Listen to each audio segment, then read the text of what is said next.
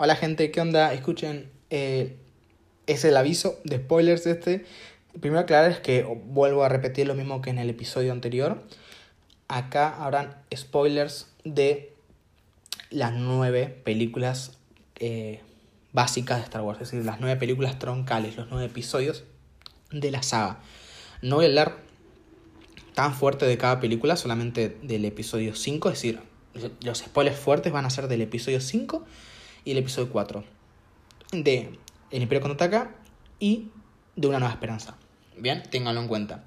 Y además a esto, además a esto, aclarar que harán algunas menciones menores de lo que son todos los spin-off y el resto de contenidos de la Star Wars. Van a haber menciones menores sobre algunas cosas. No es nada de spoilers, nada que pueda llegar a considerarse spoilers, pero si son muy sensibles con este tema y no quieren enterarse de nada más de Star Wars, aclarar que hay algunas menciones acerca de algunas series eh, y spin-off de, de la saga.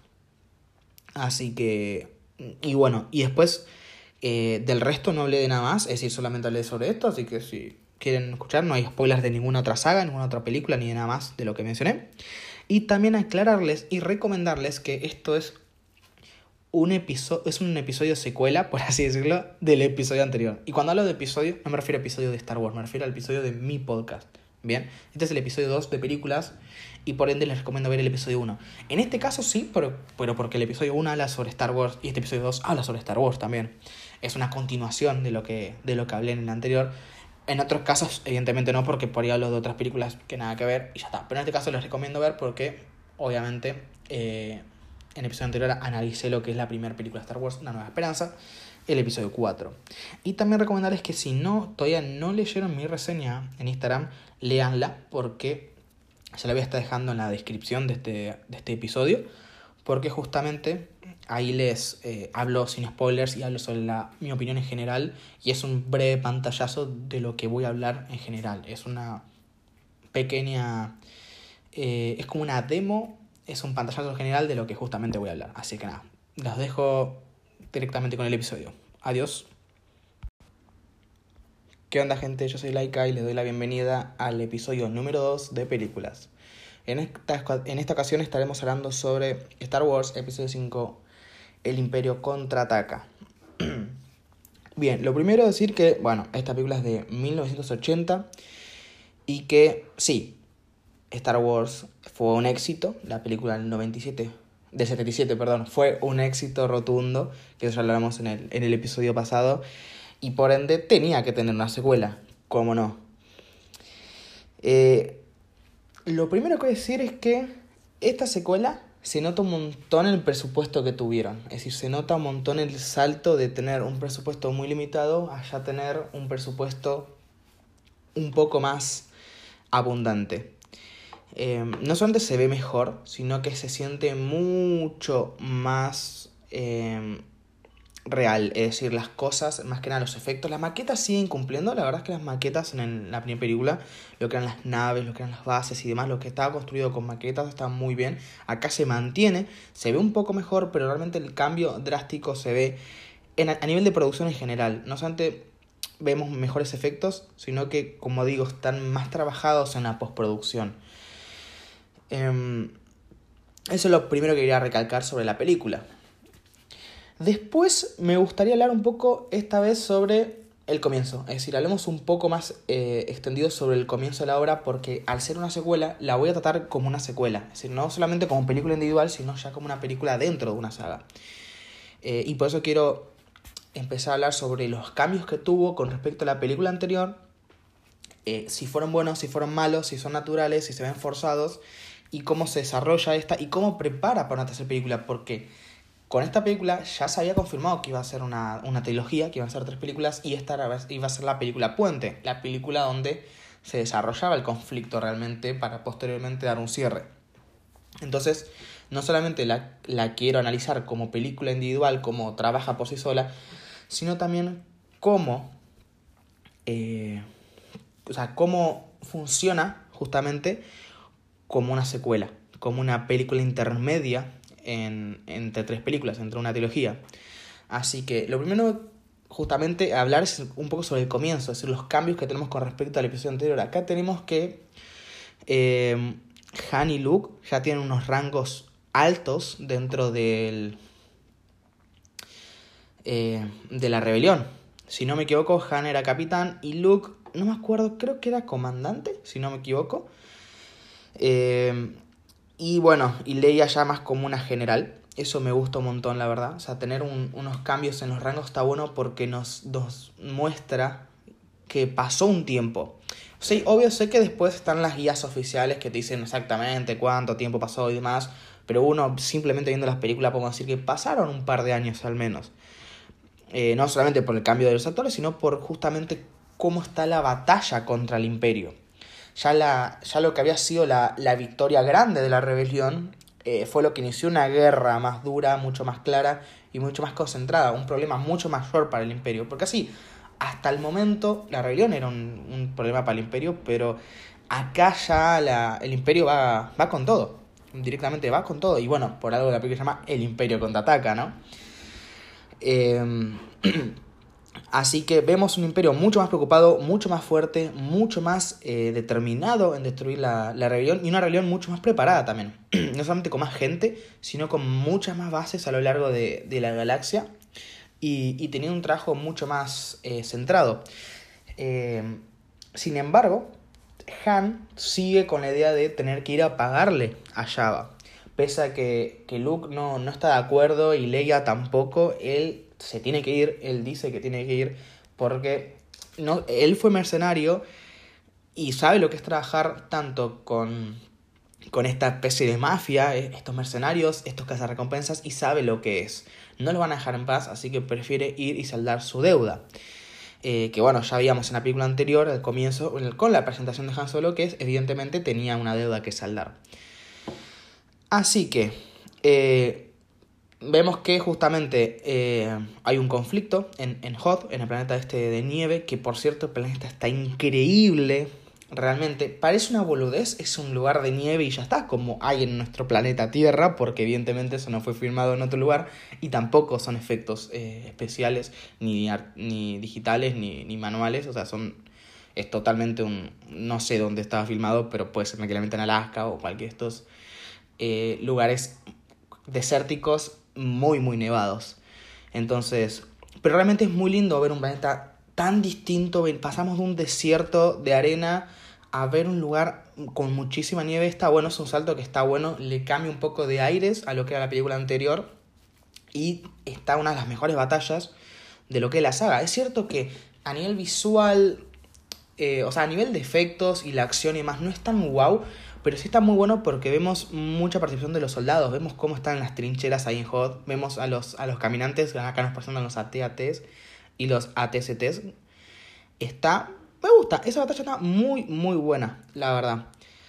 Eh, y bueno, es sin duda un, gran comienzo para la película, pero en ese conflicto en el que Han no logra eh, irse con, con Java, prefiere ayudar a, a Leia y a los... Bueno, y, y de paso se lleva a Citripio en el halcón milenario eh, junto con Chewbacca. Y eh, ahí empieza la película, básicamente. Ahí empieza el gran conflicto eh, que vemos. Y en ese momento de la película se en dos partes, ya que Luke. Sí, están juntos al principio, Han lo rescata, esa parte me gusta mucho, porque nos siguen mostrando que Han es un tipo que es bueno, es un mercenario, es un canalla, como lo dice, como le dice Leia en la película, pero no deja de ser un tipo bueno que se preocupa por sus amigos. Ya vimos en la película anterior, que eso lo comenté, como, como Luke, que, que se enojó con Han y le dijo, bueno, andate, que es lo, que, lo único que sabes hacer, huí, que es lo único que sabes hacer. Y Han pesa todo, no, no, no se enoja, no, no, no le contradice, simplemente le dice, bueno, que la fuerza acompañe. Eh, pisando un terreno que para él es irreal, pero sabiendo que para Luke es importante y por eso lo saluda de esa forma. Eso me gustó, es una gran evolución del personaje Han y vemos cómo vuelve también. Y acá mantiene eso, es decir, el personaje Han sigue estando bien construido, se mantiene en, en eso de, de, de querer ayudar, de que él tiene que hacer lo suyo, pero cuando el momento se presenta no lo duda. No lo duda y ayuda a sus amigos. Él sale a buscar a Luke de una eh, y después cuando se, se los, eh, los imperiales atacan la base de, de Hot, él va y ayuda a Leia. No se va con, a, a saldar su deuda como, como principalmente quería. Entonces, eso me gusta del personaje Han. Es un personaje está bien construido, que se mantiene su esencia de la película anterior y esta vez se nota que se desenvuelve mejor. Harrison Ford en esta película se nota mucho más eh, suelto en el papel. Todos se notan mejores y bueno, es algo que, que muchos critican de George Lucas, que en este caso no dirigió la película, solamente creo que la guionizó, si no me equivoco, pero de todas formas él estuvo detrás de la historia. Si la historia es de él, él estuvo muy presente tanto en el set eh, como en la preproducción y la, y la postproducción. Hizo un montón de trabajo, pero no la dirigió él directamente. No me acuerdo quién fue el director. Error mío, pero bueno, como esto es un análisis, no es tanto una ficha técnica, sepan entender que hay cosas que no voy a decir eh, con claridad porque son cosas que uno puede buscar en, en Wikipedia y demás prefiero enfocarme justamente en lo que es mi opinión, pero lo que veo es que justamente muchos, muchos criticaban de George Lucas que él no, no sabía dirigir bien la, a los actores. Siempre repetía el más rápido y más intenso eh, y que realmente no se sabe. Es una anécdota que lo repiten los actores, realmente se nota que George Lucas no es un buen director de actores y ahí es donde, donde, donde se nota eh, que, qué actores logran desenvolverse por su cuenta y quiénes no. Es decir, los que no se logran desenvolver por su cuenta no es su culpa realmente, pero vemos que los que sí pueden actuar eh, sin la necesidad de que haya un director que los, los dirija del todo bien, se nota que son un poco mejores actores. Y creo que Harrison Ford se nota porque en la película anterior está un poco más suelto que, que el resto de actores. El resto de actores no, no destacaban tanto. Tal vez Alec Guinness, que era el de el, el actor de, de Obi-Wan, por ahí él sí, pero el resto no tanto. Ah, en esta película se sienten todos un poco más flojos, incluso Luke, Leia, se sienten mucho más naturales los personajes. Eh, no es que actuasen mal antes, sino que esta vez se sienten más naturales, como digo, mucho más flojos eh, y, y, mucho más reales. Pero sin duda, creo que el personaje que se lleva la película es Han Solo. Pese a que yo sé que el personaje principal es Luke, siento que Han lleva la película. Y eso que a mí el personaje de Han Solo no es de mis favoritos, para nada. O sea, no es un personaje que, que me encante. Si tengo que decir 3, 4, 5 personajes favoritos de Star Wars, Han nunca estaría ahí en los que más me gustan a mí, pero viendo esta película de vuelta me di cuenta que es un gran personaje. O sea, siempre supe que era un gran personaje, pero me doy cuenta por qué ahora. No simplemente saberlo, sino entenderlo. Y creo justamente que es porque en esta película dio mucho, tanto Harrison Ford como, el, como la escritura del personaje, lo hicieron muy muy bien. Es el personaje por más humano de todos ahí. Eh, más humano, no, no sé más humano, más cercano a, a, a, la persona promedio, porque claro, no estamos con, con Leia, que es una es, es de la realeza, es una general, eh, Luke, que, que, está con las partes más místicas de lo que es Star Wars, eh, Chewbacca, que es el alienígena, C-3PO y Artu, que son eh, droides, Han es un personaje mucho más humano, eh, por cómo es, cómo habla, en lo que cree, en lo que no cree, y me gustó un montón la verdad el personaje Han. Entonces, en ese momento, al mismo tiempo de que, vemos este transcurso con esta acción entre, entre Han, Leia, C-3PO y Chewbacca escapando de la base en el arco milenario, tenemos también a Luke, quien hay una muy buena escena en las naves. La, la verdad es que las, las deslizadoras eh, atándole los pies a los ATT está muy bueno. Y es una. Es algo que se referencia mucho en otras películas. Bueno, nunca me voy a olvidar cuando estaba en el cine viendo eh, Capitán América Civil War. Y, y Spider-Man dice eh, no vieron Star Wars, o no, no, dice, no vieron el Imperio contraataca y, y Ant-Man lo empieza a atar en los pies y lo tira, eso me encantó. Esas referencias chiquitas están buenas porque Star Wars siempre es referenciado, pero siempre referenciado con las cosas más grandes, es decir, con las cosas mucho más marcadas o, o las escenas mucho más emblemáticas. En, esto es algo, es una cosa que es una una tontería, no es algo tan wow de Star Wars, no es que alguien se acordara exactamente de la escena de los AT-AT, no es algo tan memorable, pero sin embargo es algo que está muy bien pensado, que es muy lógico y que me gustó en ese momento que se haya referenciado porque, como digo, no es la típica referencia a Star Wars, hay un montón de referencias de Sable Luz, de, bueno, de la revelación al final de Yo Soy Tu Padre, que es obviamente ya habré advertido de, de los spoilers. Eh, entonces siempre se referencia a lo típico y eso me gustó, la verdad. Eh, y me parece que la escena dentro de, de, Star Wars, la escena en Hot, me parece que está muy buena. No es, wow, la mejor pelea de naves, pero es una mezcla entre terrestre y naves que está muy bien hecha y que creo que no volvimos a ver algo mezclado entre tierra y espacio, salvo hasta tal vez el episodio 9, realmente no me acuerdo. En el episodio 2 vimos una guerra un poco mixta también, pero bueno, de todas formas me gustó esto. Es cierto que no es espacio, no estaban en el espacio como, como en la película anterior, que la guerra era, la guerra naves era en el espacio, acá era más terrestre, con deslizadoras y demás, pero de todas formas me, me gustó. fue una, una buena batalla, la verdad. Eh, después de esto, Luke se va a entrenar con, con el maestro Yoda. Y ahí es donde se dividen los dos arcos. Hasta, hasta recién la historia era una sola y los personajes estaban juntos. Este es el primer punto y la primera vez en la saga que se divide el arco en dos partes. Se divide la historia eh, con el protagonista Luke y con los personajes secundarios, que yo vuelvo a decir, en esta película no se sienten tan secundarios. Son mucho más protagonistas, es como un segundo protagonista realmente. más que nada Han Solo, pero Leia tiene un papel muy, muy importante también. Así que vemos estas dos historias en paralelo. Eh, bueno, ahora voy a, hablar primero la historia de esta de Han, Leia, escapando del halcón milenario, porque bueno, ya hablé bastante de, de, Han, y bueno, voy a terminar la de Han, se nota un montón que Han es un sobreviviente nato. Es decir, no, en la película anterior lo vimos que era un personaje bastante inteligente eh, por, no sé, las eh, cuando se escondieron en el comilenario, cuando fueron atrapados por el rayo tractor de la Estrella de la Muerte y se escondieron abajo en, en esos paneles escondidos de, de contrabando.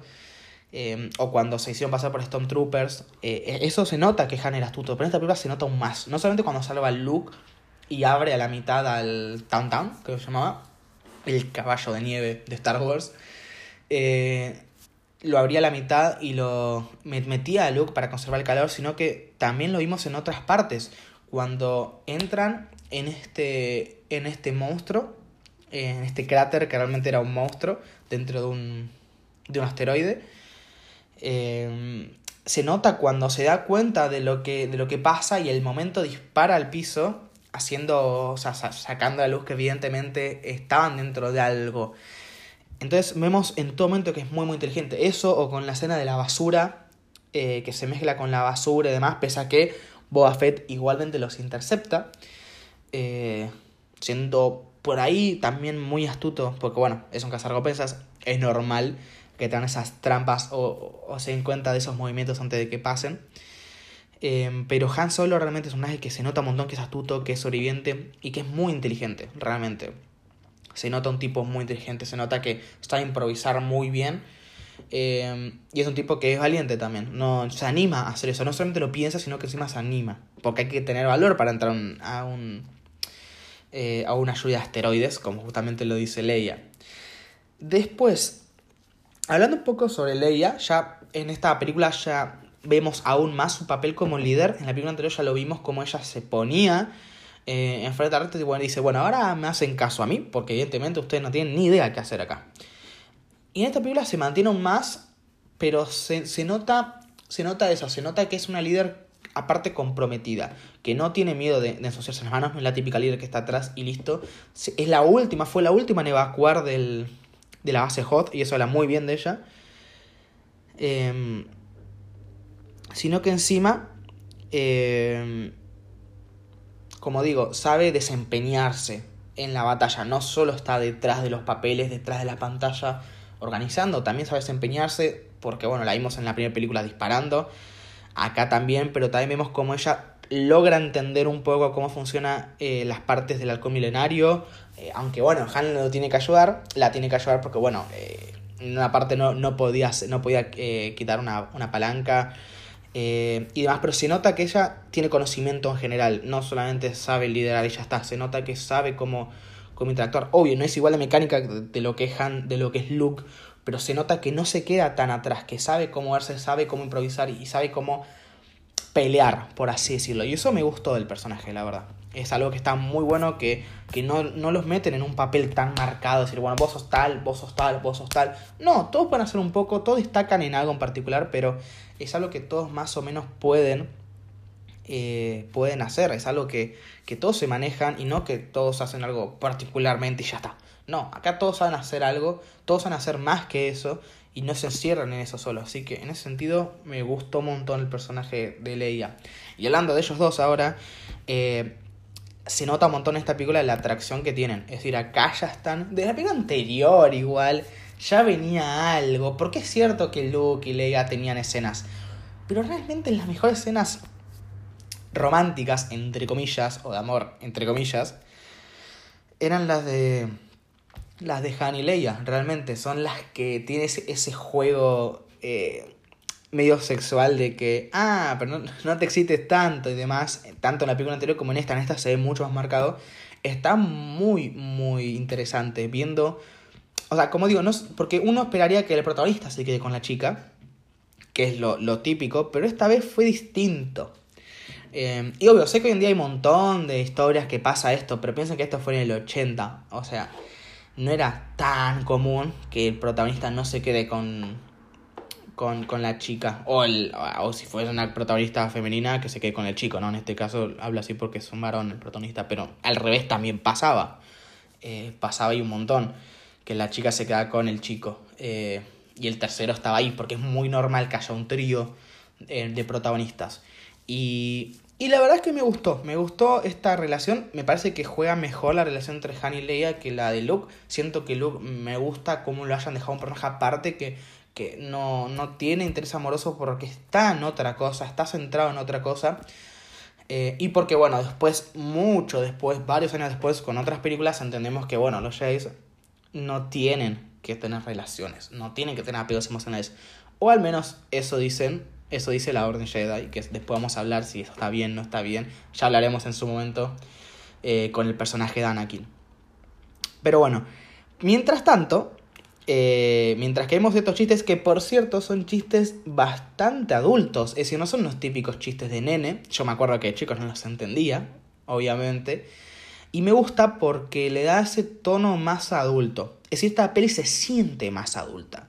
Star Wars nunca fue una saga súper adulta o súper... O sea, no, no era ni violenta, ni gráfica, ni tenía demasiados insultos. O sea, es una película bastante para todo el público no infantil, sino para todo público, pero es cierto que tuvo sus momentos en donde se notaban que, eran, que era más para adolescentes adultos que para chicos. Obvio, los chicos pueden disfrutar igual, pero me gusta este enfoque que le dieron a esta película de hacerlo más oscuro todo. Oscuro me refiero a que es una trama mucho más seria, mucho más desen... desesperanzadora y no tan eh, y no tan alegre, tan, tan family... No, family friendly no, quiero decir más tan, tan final feliz, quise decir, como la primera película. Y me gustó, me gustó este giro de esta película y se nota con los chistes entre Han y Leia, la tensión que tienen entre ellos, se nota un montón. Eh, así que en ese sentido, un golazo, la verdad. El, el enfoque de, de adultez que le en la peli. Como digo, y tampoco es que es súper adulta, porque son cosas sutiles, pero que están. Así que, como digo, de chico se puede disfrutar, no se entiende, eh, esos chistes sexuales no se entienden hasta más grande. Y, como digo, igualmente se entiende la, la entre Han y Leia sin terminar de entender de qué están hablando realmente. Así que, como digo, también cumple eh, para chicos en ese sentido. Después hablemos un poco del personaje de Yoda. El personaje de Yoda. A ver. Eh, no sé cómo, por dónde empezar realmente. Me gustó mucho la presentación. Es decir, a mí me da lástima haberlo visto de chico porque yo sé que de chico creo que la primera peli que vi fue el episodio 1. Cometí el error que muchos cometen de arrancar a verla por números, es decir, el episodio 1, el episodio 2, el episodio 3, 4, 5 y 6. Y por ende al Yoda yo ya lo conocía. Entonces no es esa sensación de estar viendo a alguien que es re molesto, que viene acá a molestar simplemente en la trama y que, que no sirve y que bueno, dale, mostrame a Yoda, dale, dale, que avance, que avance, porque ese, o sea, esa actitud de Yoda al principio no solo irritaba a Luke, sino a nosotros como público también. Y eso está muy bien, está muy bien conseguido, porque la, la, la sorpresa de Luke, de, no, no, no, no me digas que este Yoda, en serio, yo estuve como un boludo pidiéndole que me lleve y eras vos. Esto, esa sensación también aplica para nosotros. Pero claro, yo no la pude disfrutar bien en ese momento porque era muy chico y porque no las vi en ese orden. Pero de todas formas se disfruta el verlo de vuelta decir, bueno, qué bien construido que está. Realmente, porque así está muy bien construido. La, la presentación de me parece algo que está muy, muy buena. Eh, después, en cuanto a, al personaje sí me gusta porque es cierto, hoy en día es muy típico ver al, al enanito eh, viejo que te enseña. Lo vimos con el maestro Roshi, lo vimos con el señor Miyagi, lo vimos un montón de veces esto. Em, pero tengo que admitir que no sé si la primera vez que lo vimos en Star Wars. Es decir, acuérdense que yo soy bastante chico, entre comillas, comparado con lo que Star Wars. Tengo la mitad de años de lo que tiene Star Wars. Entonces, no, no puedo decir con certeza si realmente en ese momento era típico o no.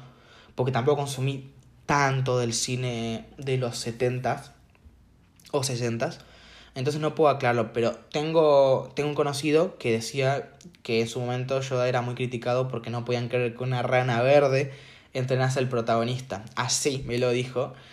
Eh, y es, es muy loco, ¿no? Porque hoy en día tenemos un montón de críticas acerca de las nuevas películas y de este tipo y después por ahí en un futuro empezamos a ver las mejores. Piensen que esta película, por lo que me dijo este amigo, por lo que me dijeron conocidos que la vieron en su momento, que eh, amigos de mis padres y demás, me dijeron que esta película no era tan buena en su momento. O sea, no estaba tan bien recibida. Que Yoda era una, una de las cosas particulares, que no podía entender cómo Darth era el padre que no tenía sentido, que no, no puede ser que el malo malote sea el hijo del bueno. Realmente, y hoy en día, el episodio 5 de Star Wars tranquilamente puede ser la mejor película de la saga. No solo está muy bien hecha, sino que encima, em, como digo, él seguramente sea la mayoría de... O sea, perdón, sea la favorita de la mayoría. Eh, al menos de fanáticos. Entonces, qué loco, ¿no? Cómo va cambiando. Pero bueno, esto lo hablaré más adelante. Supongo que lo hablaré con las precuelas y posteriormente con las secuelas. Pero es un tema que, bueno, ya lo traigo a la mesa. Y es eso. Star Wars cambia su valoración a medida que pasan los años. Los fanáticos de Star Wars son tan aférrimos, son tan fanáticos, que, se que a veces se dejan influenciar o no logran ver lo bueno o lo malo de una película hasta dentro de unos años después. Por eso las precuelas son mejor vistas hoy en día que hace 10 años. Por eso esta película es mejor vista hoy en día que hace muchos años. Guarda, igualmente el episodio 5 fue grande, es decir, a muchísima gente le gustó, por algo se hizo una tercera, por algo fue catalogada como una de las grandes películas de la época, pero entiendo que a ciertos fanáticos no les gustaba, y hoy en día creo que nadie se queja del episodio 5, uno se puede quejar de muchísimos episodios, muchísimos, hay gente que le gusta, no le gusta, pongo ejemplo, episodio 1, hay gente que le gusta, no le gusta, episodio 6, hay gente que le gusta, no le gusta, episodio 8, la mitad la ama, la mitad la odia. Pero el episodio 5 es rarísimo que alguien diga que no le gusta hoy en día. Y como había gente que en su momento la criticó. Entonces, nada, lo dejo sobre la mesa y lo voy a retomar. No sé si en las precuelas eh, o le dedicaré un episodio aparte hablando sobre esto. Obviamente un episodio mucho más corto. Pero por ahí le dedico un episodio hablando justamente de cómo la saga cambia con el paso del tiempo. Y cómo la valoración cambia con el paso del tiempo. Y nos pasa con todas las películas y obras, ¿eh? un montonazo nos pasa. Eh, les pongo un ejemplo sin spoilear. Cuando yo vi Avengers Endgame, me pareció una gran película. Pero me pareció buenísima. Al año la volví a ver y no me pareció tan buena. Ya, me pareció que estaba buena, sí. Pero perdí un poco el impacto, una segunda vista. Bueno, lo mismo pasa con un montón de películas. Hay películas que te pueden gustar y después no te gustan. O hay películas que no te gustan y después te pueden gustar. Em, no se me ocurre ahora mismo una película que en su momento no me gustaba casi nada y ahora me gustó un montón. Mm, tal vez diría Volver al Futuro 2. Me acuerdo que no me gustaba tanto. Me gustaban más la primera y la tercera. Y hoy en día creo que es mi favorita. Entonces, como digo, los, no solamente los gustos cambian, sino que la no es tanto por gusto, sino tanto por la aceptación o el, o el visionado en frío que se tiene de una obra. No lo mismo verla en su momento que unos años después verla en frío. Porque uno puede ir a ver una película que le decepcione, pero una vez que ya la, la, ya sabe que esta película ya salió, ya está, la acepta como tal, y la ves de vuelta en frío, puede que te guste más, o puede que te guste menos también incluso. Así que sí, la percepción de una película cambia, una película, una obra en general, cambia, depende de las experiencias previas, las experiencias posteriores a la primera visualización.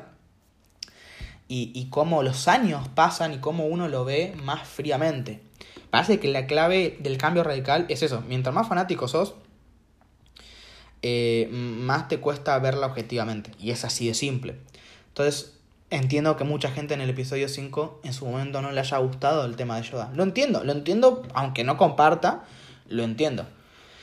Eh, pero bueno, es muy loco y como digo, lo voy a dejar para otro, para otro momento porque la estoy estirando demasiado. Así que pasemos a hablar de vuelta del personaje de Yoda. Es un personaje que está muy bien hecho, realmente. No solamente estéticamente, que es increíble que sea un títere se siente muy real. Obvio, hoy en día podemos compararlo con, con, con los efectos de hoy día, incluso con el Yoda de las precuelas. Y, y realmente, que es digital, y realmente, eh, claro, y realmente notamos que es un títere. Pero está tan bien hecho los movimientos de las cejas, de la mandíbula, de la nariz, de las orejas, especialmente el de las orejas. Está muy bien hecho realmente. Creo que fue Frank Oz. Fue el que hizo la voz originalmente. Y creo que fue el titiritero también de, de Maestro Yoda. Si no me equivoco. Eh, fue excelente. El trabajo realmente del tipo fue, fue excelente.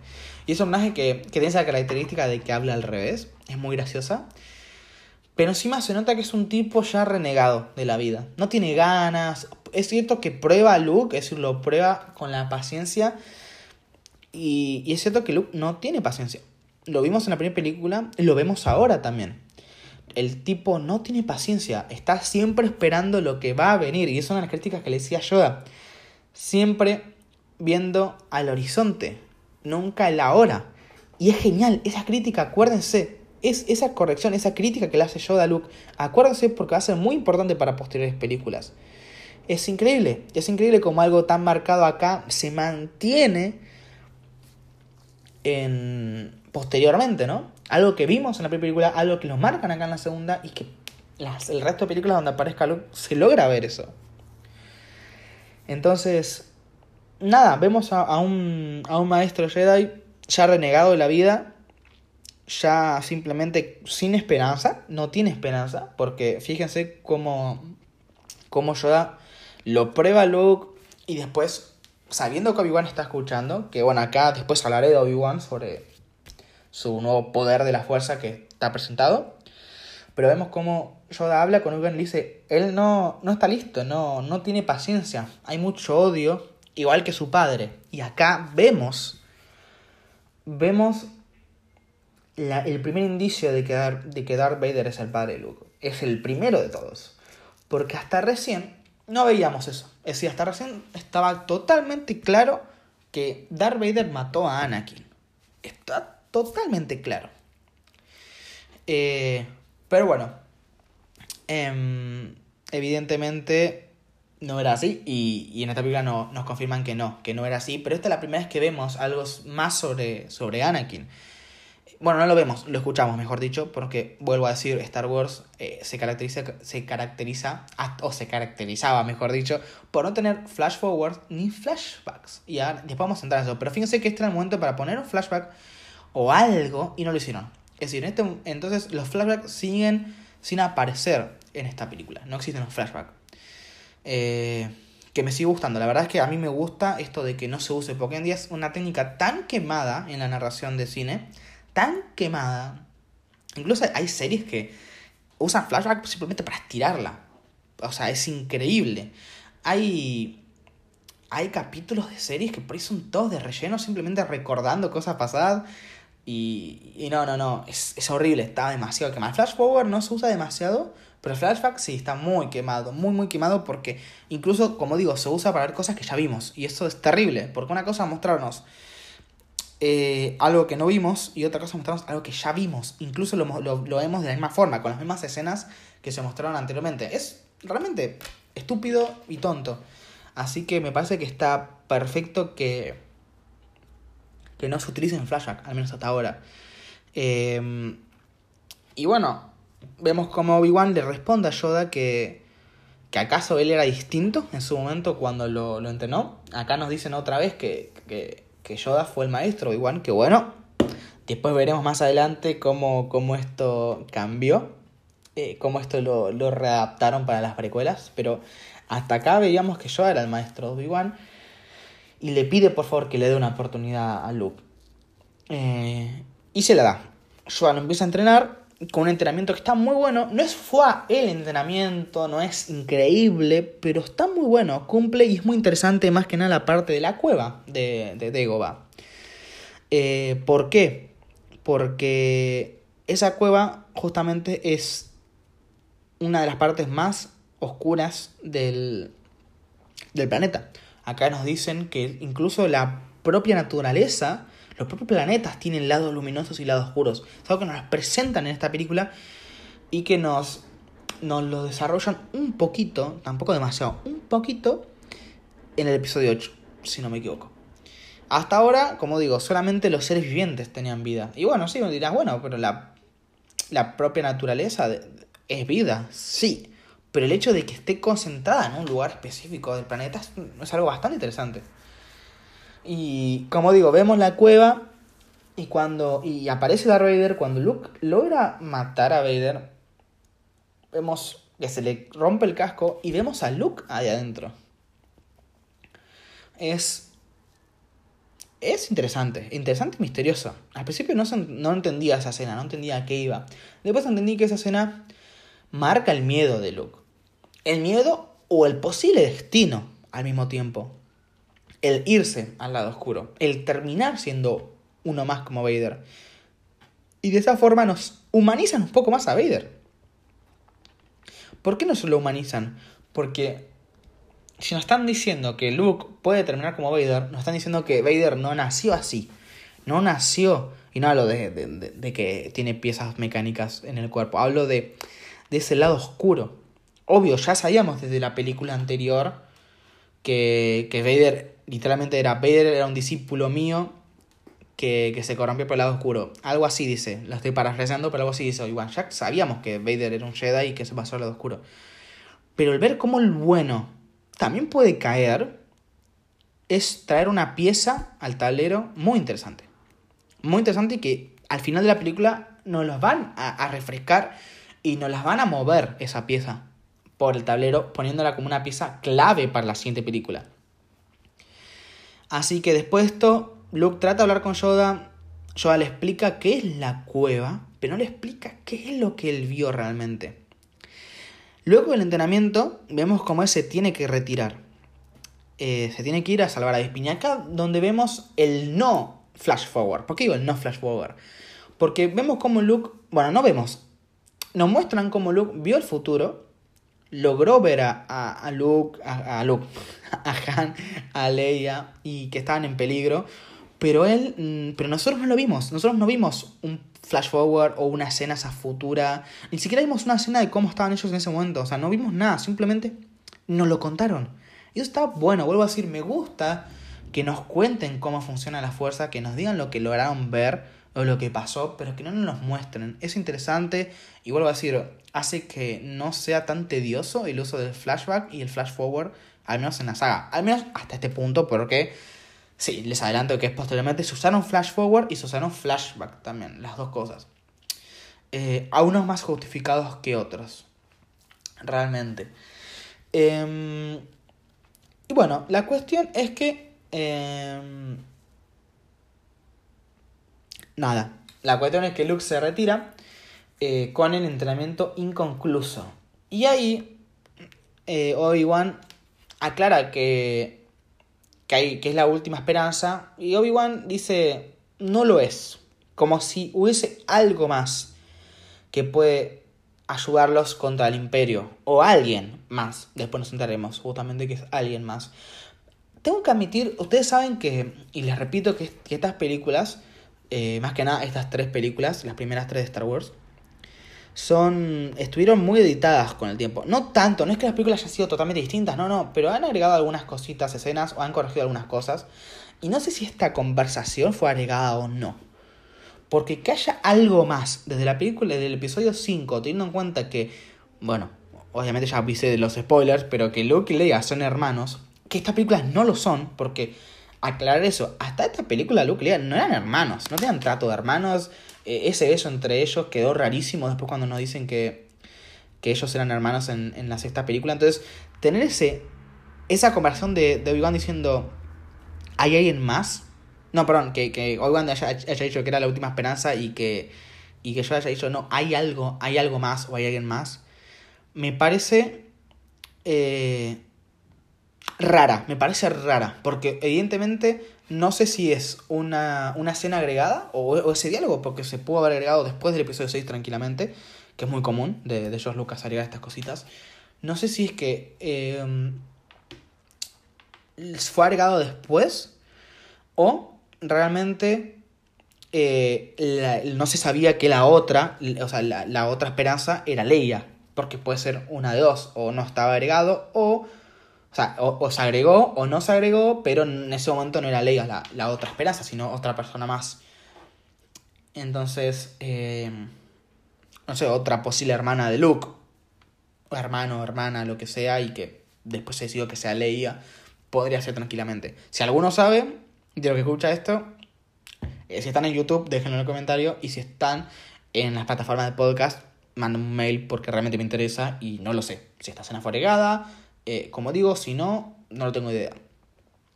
Pero bueno, ahora hablando de Obi-Wan, ya que estamos en esta escena, vemos un nuevo uso de la fuerza. Si Obi-Wan estando muerto, siendo fantasma de la fuerza, vemos cómo se puede aparecer. No solamente puede hablar y guiarlo a Luke, como vimos en el video anterior, sino que se puede presentar físicamente. Obvio, lo vemos medio transparente, medio azul transparente, pero se puede sentar en un tronco, porque lo vimos... Ah, no, eso lo vimos después en el, en el episodio 6. Bueno, no, no importa. Eh, pero bueno, vemos cómo puede interactuar y cómo puede hablar con las personas. Eh, y lo podemos ver, básicamente. Eh, después, hablando justamente de los usos de la fuerza, tenemos que, bueno, Vader en un momento reflecta los láseres de los blasters, los disparos. También vemos como tanto Luke como Vader y el maestro Yoda pueden levantar objetos. Pero levantar objetos no pequeños. Yoda logra levantar una nave entera. Y eso es increíble. Y también me gustó, hablando de eso y haciendo un paréntesis, como el tamaño no importa. Es decir, no importa cómo ser físicamente, la fuerza está más allá del físico. Es más, yo lo hice, somos seres de luz, no este saco de carne que nos, que nos ata. Y, y nos da a entender justamente que Obi-Wan ya pasó a ser esa luz entera, esa fuerza pura y no contenida en un cuerpo. Es muy interesante eso. Eh, y también es muy interesante y muy bueno que la fuerza pueda ser usada por, por cualquier individuo, no importa si, si sos mecánico como lo es Vader, que hasta el momento no, no sabíamos que era mecánico, simplemente pensamos que era un traje y ya está. O no, que era todo robot, eso como digo, no se sabía, hasta, hasta la próxima película nos enteramos realmente que era humano y que tiene piezas mecánicas. Eh, pero veíamos como Vader podía tener esa fuerza, vemos como Yoda puede tener esa fuerza siendo tan chiquito y tan viejo, y como Luke también la puede tener. Porque igual la vimos también, pero no vimos algo tan grande como levantar una nave. Entonces, bueno, tenemos el levantar objetos. Como dije, eh, el de poder ver el futuro, eso no lo comenté antes, pero cuando Luke puede eh, ver, o sea, logra ver a, Han y a Leia que están en problemas, ve el futuro. Es una especie de premonición que Yoda dice, es un futuro incierto. No sabemos si eso se va a cumplir o no. No hay forma de saberlo. En este caso, cuando él va a salvarlos, no se termina cumpliendo, al menos la muerte, porque sí, ellos sí estaban en peligro, pero no, al menos, entre comillas, salió todo bien, porque bueno, después hablemos del final, que es un poco triste.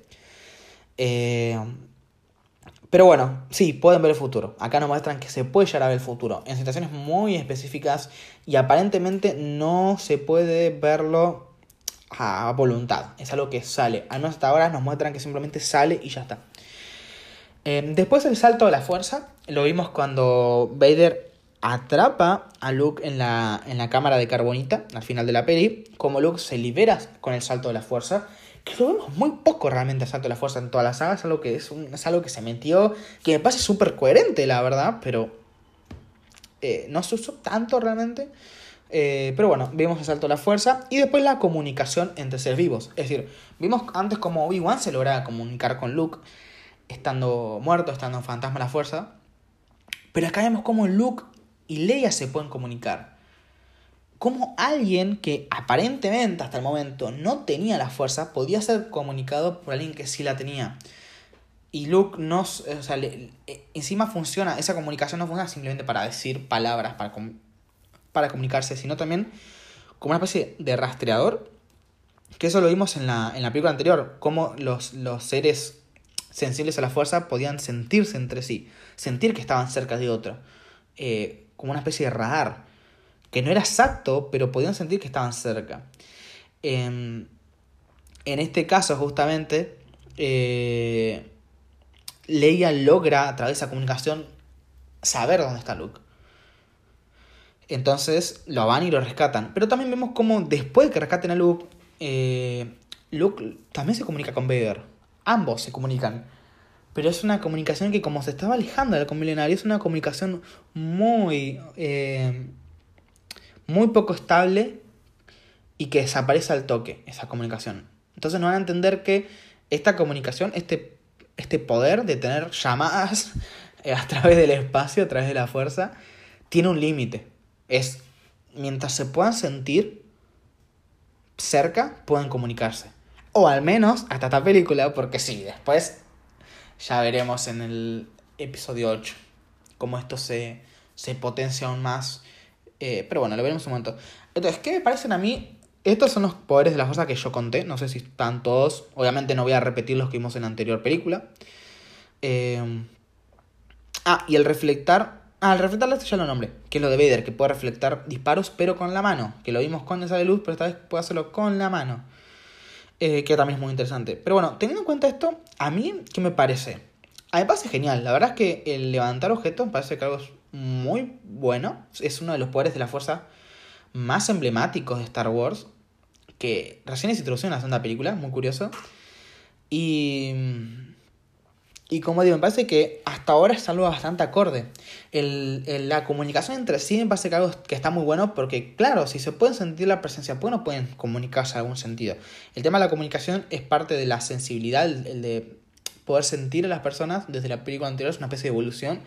El salto de la fuerza, como no lo vi, como no se usa tanto, no creo que sea tan importante, pero me parece lógico que si puedes levantar objetos y puedes reflectar y te da ciertas capacidades ¿por qué no poder saltar alto? Pero tampoco suena tan lógico. Es como que no me parece loco, pero tampoco me suena súper lógico. Eh, el de futuro me parece que algo que, que, juega mucho. El de tener premoniciones juega mucho. Y lo usan bastante. Es decir, este poder no abusan, pero se utiliza de vuelta en, en el. En el episodio 2 y en el episodio 3, si no me equivoco. Eh, y en el episodio 8 también, pero no de la misma forma como tal. Eh, y como digo, después el de, el de Fantasma la Fuerza me parece que es algo que está muy bueno, pero que se explora muy poco. Incluso después de las nueve películas de Star Wars, es algo que se explora muy poco y que no se logra entender. Es más deductivo que explicativo. Entonces, no sé. A todos me parece que los poderes de la fuerza evolucionan bien. Me parece que son lógicos dentro de todo. Me parece que no son tan descabellados no se usan como eh, para arreglar agujero de guion, es decir, no se usan como herramienta, decir, bueno, no sé cómo zafarme de esta situación, bueno, poder de nuevo la fuerza. No, se usan bien, se presentan bien. Me parece que están bien hechos los poderes de la fuerza. O sea que, digamos, si uno quería zafar de, de una situación, podrían haberse arreglado un montón de cosas en vez de inventarse un poder de la fuerza. Entonces siento que están bien implementados no, no son como, bueno, están acá justamente para zafar de un agujero o de algo que no sabemos cómo solucionar, una situación que no sabes cómo salir. No lo creo. Siento que están bien implementados, siento que están hechos así a propósito, eh, al menos estos, así que por mí, eh, bastante bien, digamos, eh, cómo están presentados y cómo se usan. Obvio que todos los poderes de la fuerza, algunos son puntos claves en el guion, como el hecho de poder ver el futuro, es, por lo que Luke se retira de, de, ese entrenamiento. Pero es parte de la historia, o sea, no, no está ahí para arreglar un problema, está ahí como un paso más. es como el quiebre entre el desarrollo y la conclusión de la historia, es el tercer acto. Entonces no me parece que esté mal como tal. Eh, así que yo creo que eh, están bien implementados. ¿Por qué lo digo? Porque hay películas donde no están bien implementados, donde hay poderes nuevos que no tienen sentido, son ilógicos. Eh, y no, no ayudan, o sea, no ayudan. Así que, como digo, me gustaría en cada película repasar. Por eso en la película anterior los presenté, cuáles son los poderes de que se usaron, que me parecían. Y en esta película los retomo, explico los nuevos y qué me parecen con respecto a los anteriores. Si me parece la evolución es clara, está buena o, es muy descabellada. Y justamente lo digo porque hay cierta película que los poderes de la fuerza no solamente se van al otro extremo, si son, que son súper poderosos todos sino que encima inventan poderes que no concuerdan con el resto de películas. Ya los que vieron la saga completa y se podrán dar una, idea de qué poderes y de qué película estoy hablando, pero bueno, todo se verá poco a poco porque todas las películas tienen algo así. Bueno, ahora pasando a hablar sobre... Bueno, ahora hablemos sobre la presentación del emperador. Acá vemos cómo nos muestran que hay alguien más arriba de Vader que simplemente se, lo nombra como el emperador por ahora. Y es muy interesante el ver cómo el malo de la trama, el malo malo, no es el malo malo, realmente. Sino que es un títere, por así decirlo, de alguien más. Es simplemente un, un soldado del, de alguien más. Y no solamente nos los presentan y nos los muestran, que para los que no sepan, la escena eh, está no, no, remasterizada, sino que está rehecha. Eh, no la escena así, sino el holograma del emperador está hecho de vuelta. Es decir, en su momento creo que era una, una mujer que había hecho, con prótesis y demás, había hecho a, al emperador. Eh, prótesis, capucha, maquillaje, eso quiero decir, ¿no? Y, después se readaptó, se, volvió a hacer con eh, Ian McDermott, que es el, el que hace el emperador después en el resto de películas de la saga. Eh, por eso se ve tan bien el holograma. Es comparado con otros hologramas de la película que sí, también nos presentan el tema de los hologramas, que es algo muy común de la saga. Eh, y claro, el resto se ve en medio medio y este se ve muy bien. Y bueno, era exactamente por eso. Así que Justamente, eh, la, presentación del emperador no solo es importante para la tercera película, sino que nos muestra justamente que hay alguien más arriba que Vader. Que claro, a ver, ¿quién puede estar arriba del todo en un imperio? Un emperador. O sea, no era muy raro, pero no lo habíamos pensado realmente hasta este momento. Es cierto que en la película anterior se nombra al emperador, pero realmente vuelvo a decir, no sé si es que se nombra porque es una escena agregada, un diálogo agregado, o es que realmente se nombró en la película anterior. No lo sé. De todas formas, acá no los muestran directamente. Y estoy seguro que en la película original está porque se readaptó eh, con el nuevo, con el actor eh, Ian, que es el que hizo después en, en el episodio 6 y en el resto de las películas donde aparece. Así que es muy interesante. Eh, nos presentan justamente, vuelvo a decir, que el antagonista, porque no es que ahora el antagonista pasa a ser el emperador, no, el antagonista sigue siendo Vader, pero no es más que una persona abajo del malo real, por así decirlo. es una, es una persona que sí, tiene un montón de rango, es, la, es la mano derecha del emperador, pero no es el malo, no tiene el poder absoluto del imperio, y no es la maldad tan, eh, tan marcada o, tan pura como la vimos en la anterior película. ¿Por qué? Y esto es importante porque después al revelarnos que Vader es el padre Luke, nos entra ese juego de decir, a ver, ¿hasta qué punto es malo Darth Vader? Es decir, sí, lo vimos siempre como un tipo malo, pero ¿el imperio es culpa de él o no? Y bueno, después nos enteraremos que sí, pero digamos, hasta el momento no lo sabíamos. Em, así que lo que les iba a decir es esto. Em, eh, bueno, básicamente eso. No, no tengo mucho que decir, me, me, olvidé lo que, iba, lo que iba a decir. Pero bueno, básicamente que, que sí, que es interesante ver cómo nos ponen otra pieza más en el tablero, ya muy, muy marcado, como vuelvo a decir, esta película es la que nos termina de reacomodar cómo va a estar la trama, cómo están las piezas ubicadas en el tablero para posteriormente hacer el jaque mate. Que sí, hago analogías con ajedrez, pero me parece que son buenas, son interesantes y son simples de entender. Em, también mostrar en una de estas escenas en las que se ve a Vader solo, vemos una parte en donde hay un soldado imperial, un oficial creo, que va a hablarle, le va a comunicarle algo a Vader, y vemos que esto me olvidé decirlo, lo tengo acá anotado, me olvidé decir que nos muestran que Vader sí es humano. Si nos muestran un poco la cabeza de Vader con ese color piel quemado, así que ya de esta película sí no, nos muestran que el tipo es humano realmente. Entonces por eso no nos sorprende tanto al final que Darth Vader sea el padre. O sea, nos sorprende, pero no es algo siendo, bueno, como un robot tuvo un hijo humano. No, porque entendemos que no es un robot, que no es un droide. Que el hecho de que tenga fuerza, cosa que sea sensible a la fuerza, nos da a entender que ya de por sí es una persona humana. O sea, bueno, no humana necesariamente terrestre, quiero decir una persona real, que no, no es un droide, por así decirlo. Eh, como le puede ser Trip y demás. Em, así que, nada, terminando esto, creo que vamos a pasar a hablar sobre la batalla final, justamente. Nos presentan el personaje Lando en, el planeta. Bueno, no es un planeta, es una ciudad en realidad. Bespin, la ciudad de las nubes. Que es interesante. No solamente el personaje de Lando es muy, muy interesante, porque ya estamos viendo más personas ajenas al conflicto. Es decir, hasta recién lo único ajeno que vimos al conflicto fue Tatooine en el principio que no estaban, o sea que sí, estaban medio en contra del imperio, pero no eran rebeldes como tal. Luke se quería unir a la causa. Pero acá vemos a Bespin, que es una ciudad que está al margen de, la guerra, tanto de la rebelión como del imperio. No, no, les interesa, ellos quieren estar bien y ya está. Y es muy interesante. Pero además es muy interesante porque la ciudad es muy moderna. Hasta recién veíamos eso que les había contado en, la, en el episodio anterior. De ver un mundo futuro pero viejo. Es decir, todo gastado, todo oxidado, que sí, parecía todo futurista, pero parecía todo viejo y oxidado al mismo tiempo. Todo como si tuviesen años y años.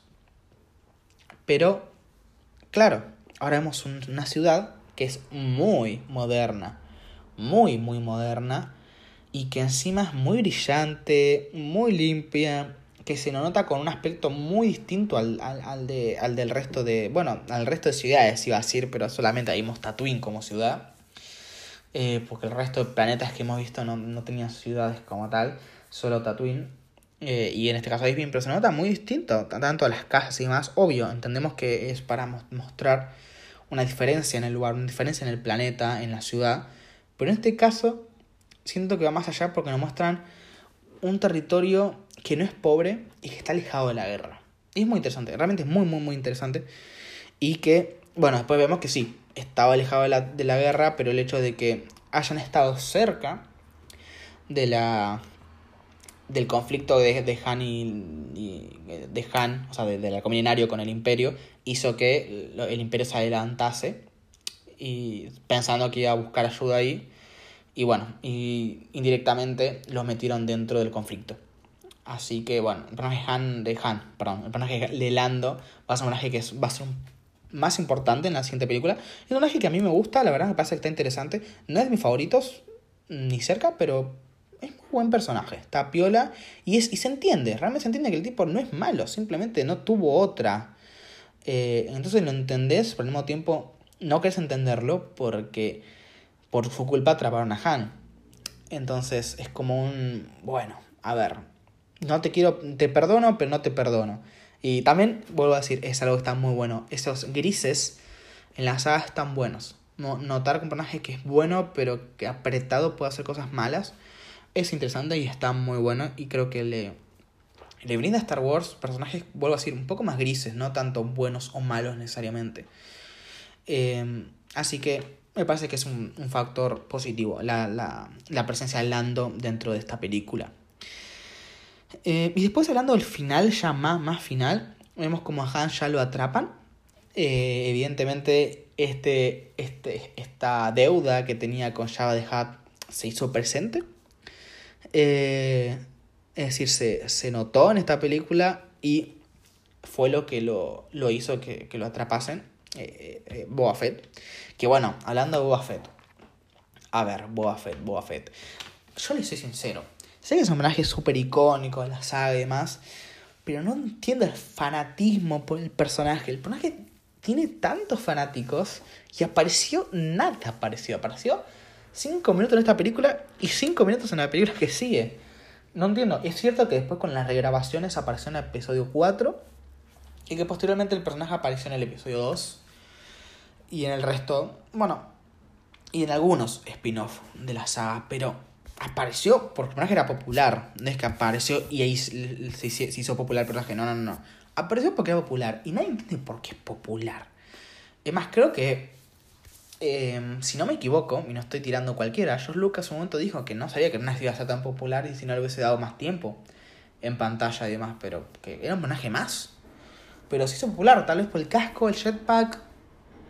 No sé, no sé por qué realmente. A ver, ¿es interesante? Sí. ¿Tiene un buen diseño? Sí. Pero no entiendo fanatismo. Obvio, después con el tiempo, eh, el personaje lo fueron metiendo cada vez más. Es más, en algunos juegos, como eh, qué sé yo, Star Wars Battlefront, por ejemplo, el, primer, el, primero, bueno, el primero que no es primero, el del 2015, digamos, el primero del, del reboot que tuvo la, eh, la, sí, la, la, la, saga de juegos, la franquicia, eh, lo pusieron como uno de los tres personajes villanos, es decir, de los tres héroes que habían, teníamos a Han, Luke y Leia, y de los tres villanos teníamos a el emperador, Darth Vader y Boba Fett. Entonces, yo entiendo que los malos no hay tantos personajes interesantes, al menos hasta ahora, solamente Darth Vader el único, el resto no aparece. Eh, Tarkin, tal vez en el episodio 4 tuvo una buena presencia, a mí el personaje de Tarkin me gusta más.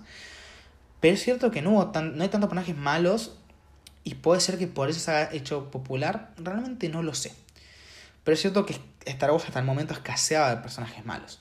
Hasta después que empezaron a ampliarlos un poco más eh, con las precuelas, diría. Porque las secuelas tampoco tuvieron tantos villanos. Creo que fueron las precuelas las que metieron muchos villanos que ya varios después opinarán si son buenos o malos, eso lo veremos en su momento.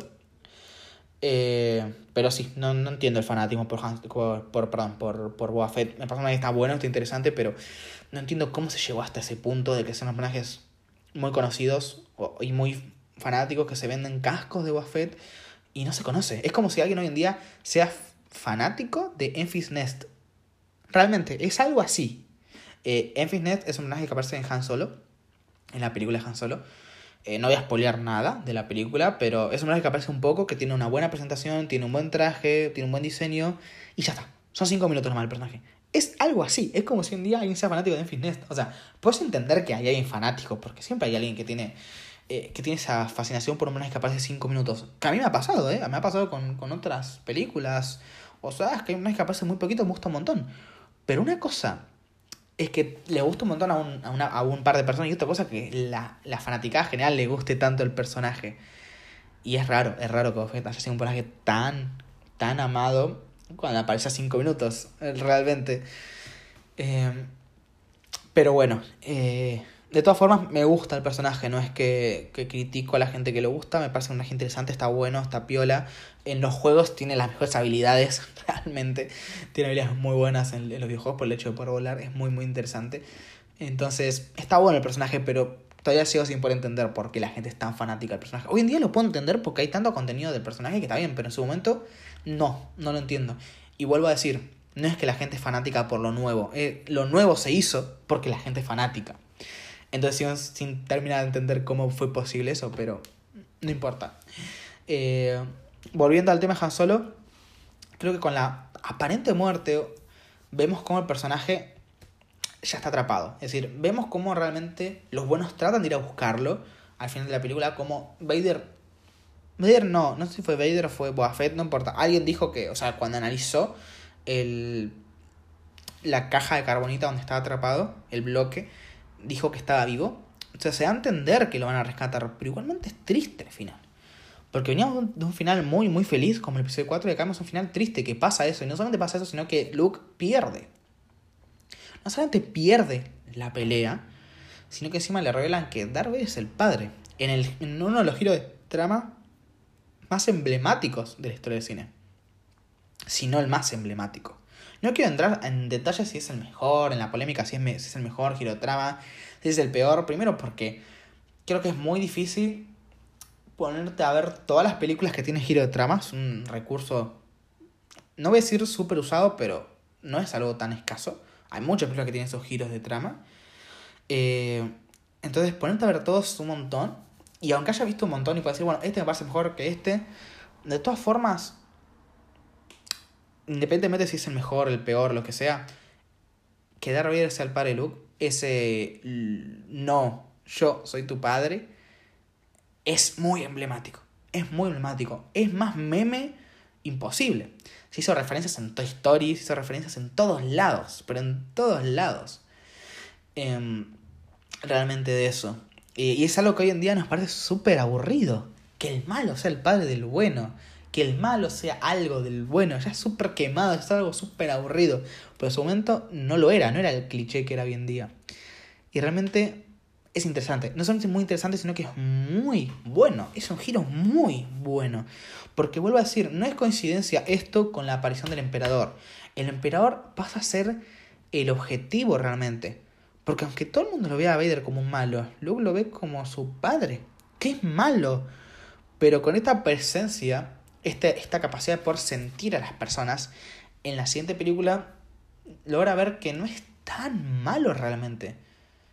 Y después en las precuelas esto lo desarrollan un montón. Si algo lo hicieron bien en, las precuelas es desarrollar a Darth Vader como personaje. Y es increíble, es increíble. Le da un, gris al personaje, le da un toque de blanco en, en, en ese negro tan profundo. Que es interesante, es muy, muy, muy interesante. Incluso esa teniendo, o sea, volviendo a ver la película sin haber visto la sexta, ¿no? Hablo sin haber visto la que sigue. Volviendo a ver el episodio 5, puedes hasta pensar que esa otra esperanza de la que hablaba Yoda podría ser Darth Vader incluso.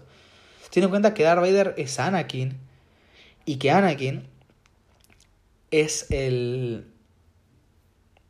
El coso. Anakin era, el, el aprendiz de Obi-Wan. Eh, y, y, que es al mismo tiempo el padre, el protagonista. Es muy, muy interesante. Juega un montón. Y después hablaremos si en la siguiente película se aprovechó o no. Porque si la siguiente película la aprovecha o no, es culpa de la siguiente película. Es decir, esta película lo hizo genial. El cierre es espectacular. Eh, es increíble. Eh, y me gusta la escena en sí, es muy emblemática. Que, que Vader le corta la mano a, a Luke. Y cuando se lo dice, muy de repente, muy rápido, es todo tan rápido que te quedas como, no, no, pero, ¿qué está pasando? No te da ese tiempo a respirar, pero no es no es que no te deja respirar a mal, porque hay escenas donde Farid hace unas cosas tan rápido que no te da tiempo a, entenderlas o a respirar o poder, digamos, digerir lo que está pasando. Acá sí te da ese tiempo, pero te da el tiempo tan justo igualmente que es más tiempo, pero lo hace perfecto. Lo hace perfecto porque tiene ese tiempo, es todo tan rápido, pero no es rápido, por decir negativamente, está bien hecho. Y, y cuando le dice que busquen sus sentimientos, que sabe que es cierto, Luke logra, mediante esa conexión de las fuerzas que existe entre, la, entre los... Eh, eh, entre, entre, los seres... Eh, no me sale. Entre los seres sensibles a la fuerza, ahí está. Logra entender que no le estaba mintiendo, que es real. Y también entiende... Y cuando Luke... Bueno, cuando ahí Vader le dice que... Bueno, a ver, me estoy mezclando, pero me estoy yendo... Estoy queriendo ir para adelante. sin terminar de hablar lo que estaba diciendo. Entonces cuando Luke lo entiende, grita ese no. Eh, y es increíble, realmente es una escena muy épica, muy emblemática, es muy buena, realmente. Es, creo que es, lo, es el punto más importante de la historia de Star Wars. Porque todo va a girar a partir de ahora entre Luke y Vader, no solo en la siguiente película, sino... Bueno, quisiera, quisiera decir en toda la saga, pero parece que las secuelas se olvidaron un poquito del personaje de Vader un poquito nomás, ¿eh? porque no, no parece en ningún momento. Pero bueno, eso ya lo hablaremos cuando hable del, del episodio 7, 8 y 9. Hablaremos sobre qué pasó con el personaje de Darth Vader. Pero hasta entonces, mirando todo lo que hizo George Lucas, el personaje Darth Vader pasa a ser el central. Es a partir de ahora es increíble cómo el protagonista de la saga pasa a ser un secundario. Porque el antagonista no solamente pasa a ser un personaje principal, sino que encima se convierte en el protagonista de, de otra trilogía y, al mismo tiempo el personaje más importante de la saga. Todo gira alrededor de Vader a partir de ese punto. No es un giro de trama, es un giro en la franquicia también. Entonces, es muy interesante, es muy bueno y es increíble, es increíble, está tremendamente hecho. Encima nos deja eso de que cuando terminas de ver la película, pero, pero, pero, Obi-Wan había dicho que, que, Ana, que, que Vader mató a Anakin, no que Anakin era Darth Vader. Entonces, no, no entendemos si realmente Vader nos estaba mintiendo, o sea, no, nos estaba mintiendo, quiero decir, le estaba mintiendo a Luke y por ende a nosotros, o realmente Obi-Wan lo que dijo era verdad, o sea, era verdad y, por, y como digo, Darth Vader estaba mintiendo, o realmente fue Obi-Wan el que mintió. Es algo que hasta la siguiente película no se iba a contestar, pero me parece que el grito de no de Luke lo confirma. Es decir, el guion está muy bien escrito, porque eh, Luke, ni bien le dice eso, se queda como un segundito en silencio y después le dice que no es cierto.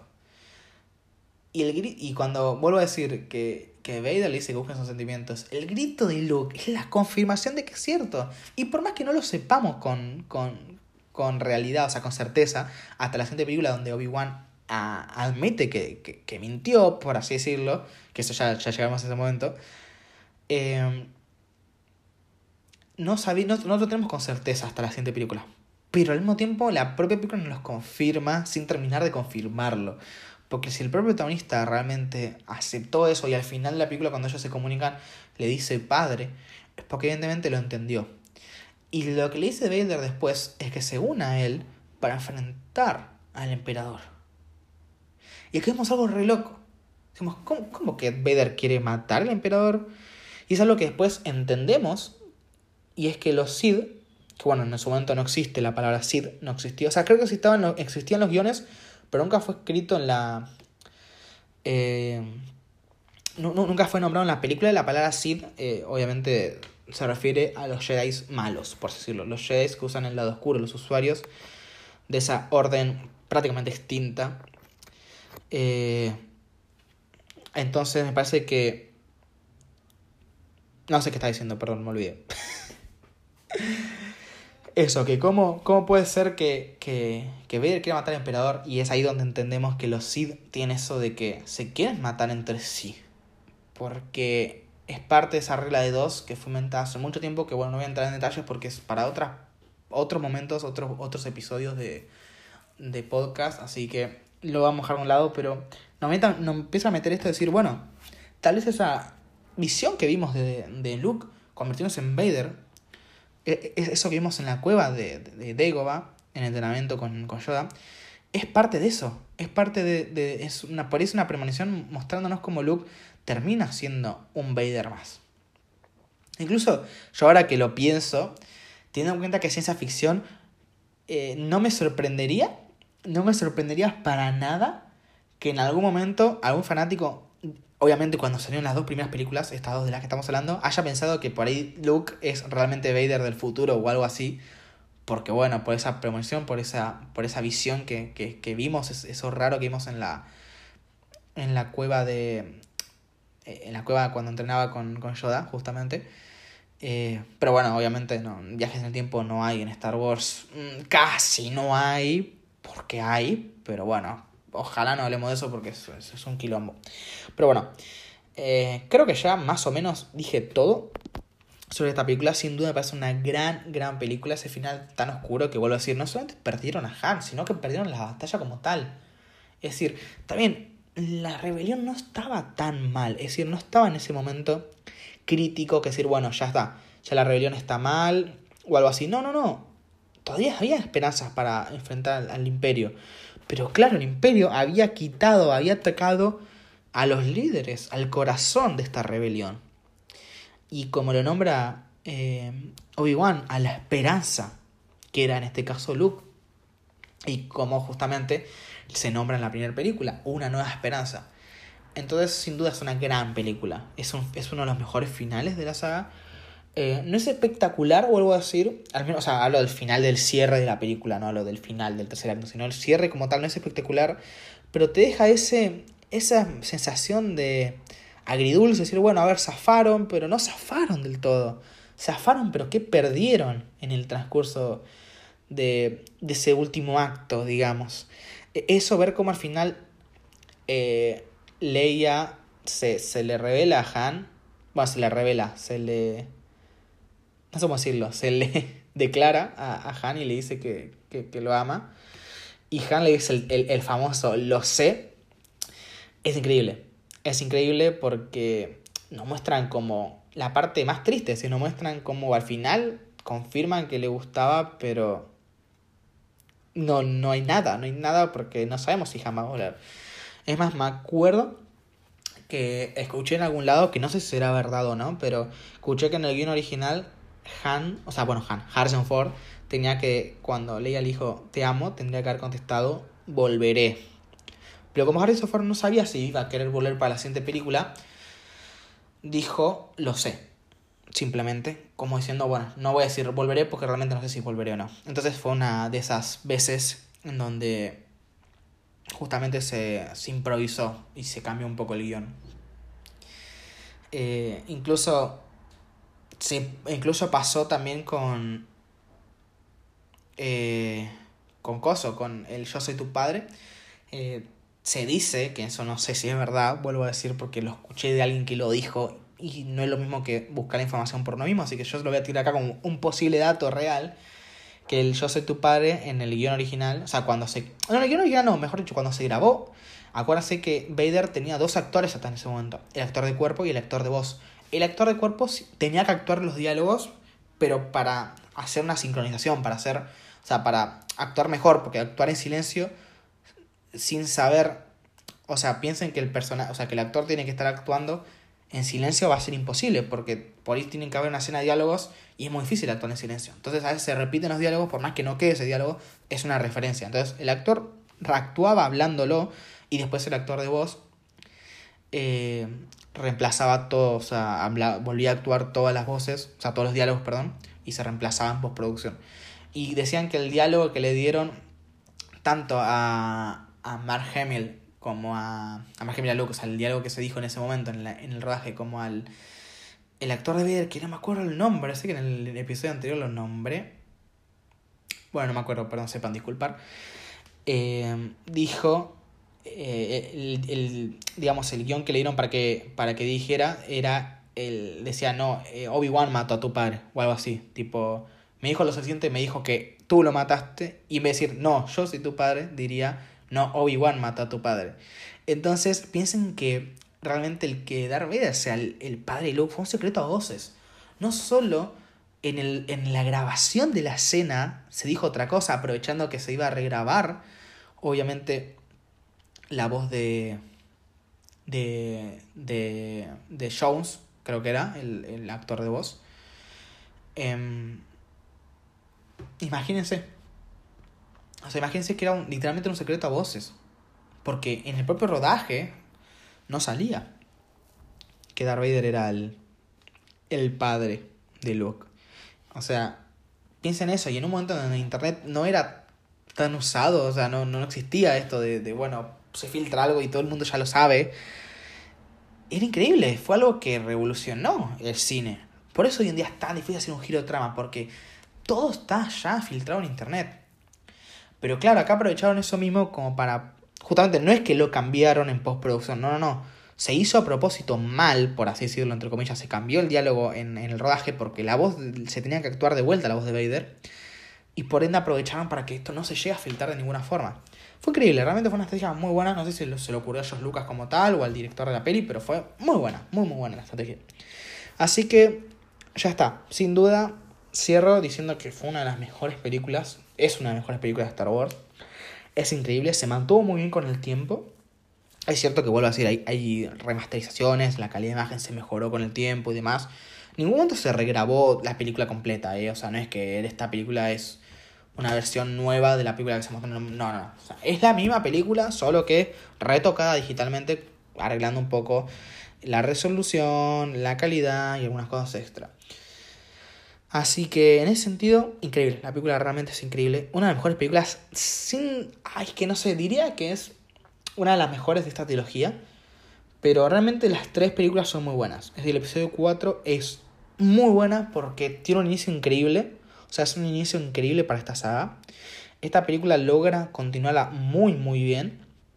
Y el episodio 6 siento que es una buena... Eh, un buen cierre pero bueno, tal vez sea la más floja de las tres. La última, la que vamos a hablar, la que, de la que voy a hablar en el, siguiente episodio de, películas. Así que, no lo sé, lo hablaremos, pero esto juega más para hablar en los debates que, que en este video hablándolo yo. Bueno, este video, perdón, este episodio, este podcast, este audio, hablándolo yo solo. Así que, como yo se lo dejamos para el, para el debate que haré eh, después del, del siguiente episodio de películas, habrá un debate sobre esta trilogía de Star Wars. Así que, nada, ahí lo hablaremos mejor.